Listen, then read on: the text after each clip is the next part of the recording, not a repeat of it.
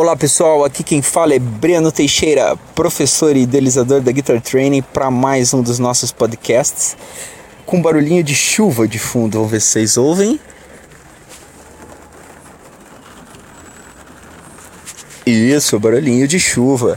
Hoje a gente vai terminar o assunto do, do, do, podcast anterior que tratava de medo de palco. Eu vou tratar de mais algumas coisinhas, mais umas dicas que vão fazer com que vocês superem esse medo de palco, esse medo de se apresentar ao vivo, ou quem sabe amenize um pouco essa fobia.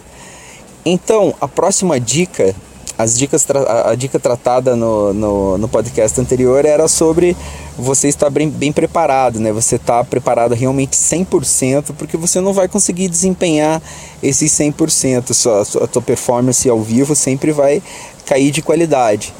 Então, as dicas de hoje, uma dica principal que, que eu tive que usar e, e, depois que eu percebi que eu não fazia isso enquanto eu estava tocando, principalmente partes mais difíceis das músicas, solos, uh, eu fiquei de cara comigo mesmo. Que é uma coisa muito simples, gente. Respirar.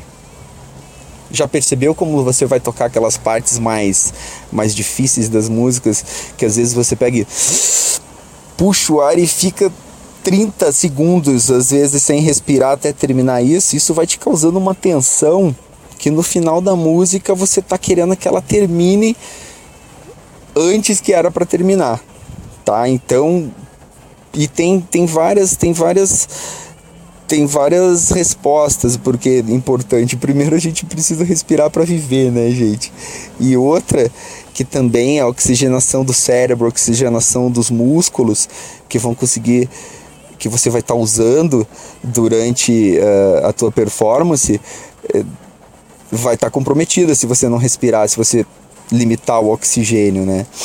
E a última dica, pessoal, uh, ah, para vocês para vocês tocarem ao vivo assim e, e, e sem fobia, sem, sem medo, é você entender a estrutura da música, sabe? A gente precisa saber o que, que é introdução numa música, a gente precisa saber o que, que é verso, o que, que é refrão, sabe? Porque o que, que é uma ponte, o que é a parte do solo, porque só assim a gente vai conseguir criar um mapa na cabeça da gente, entendeu? Da música, a gente vai conseguir criar uh, um roteiro para que a gente siga e, e a gente não precise se guiar necessariamente pela bateria ou pelo vocal.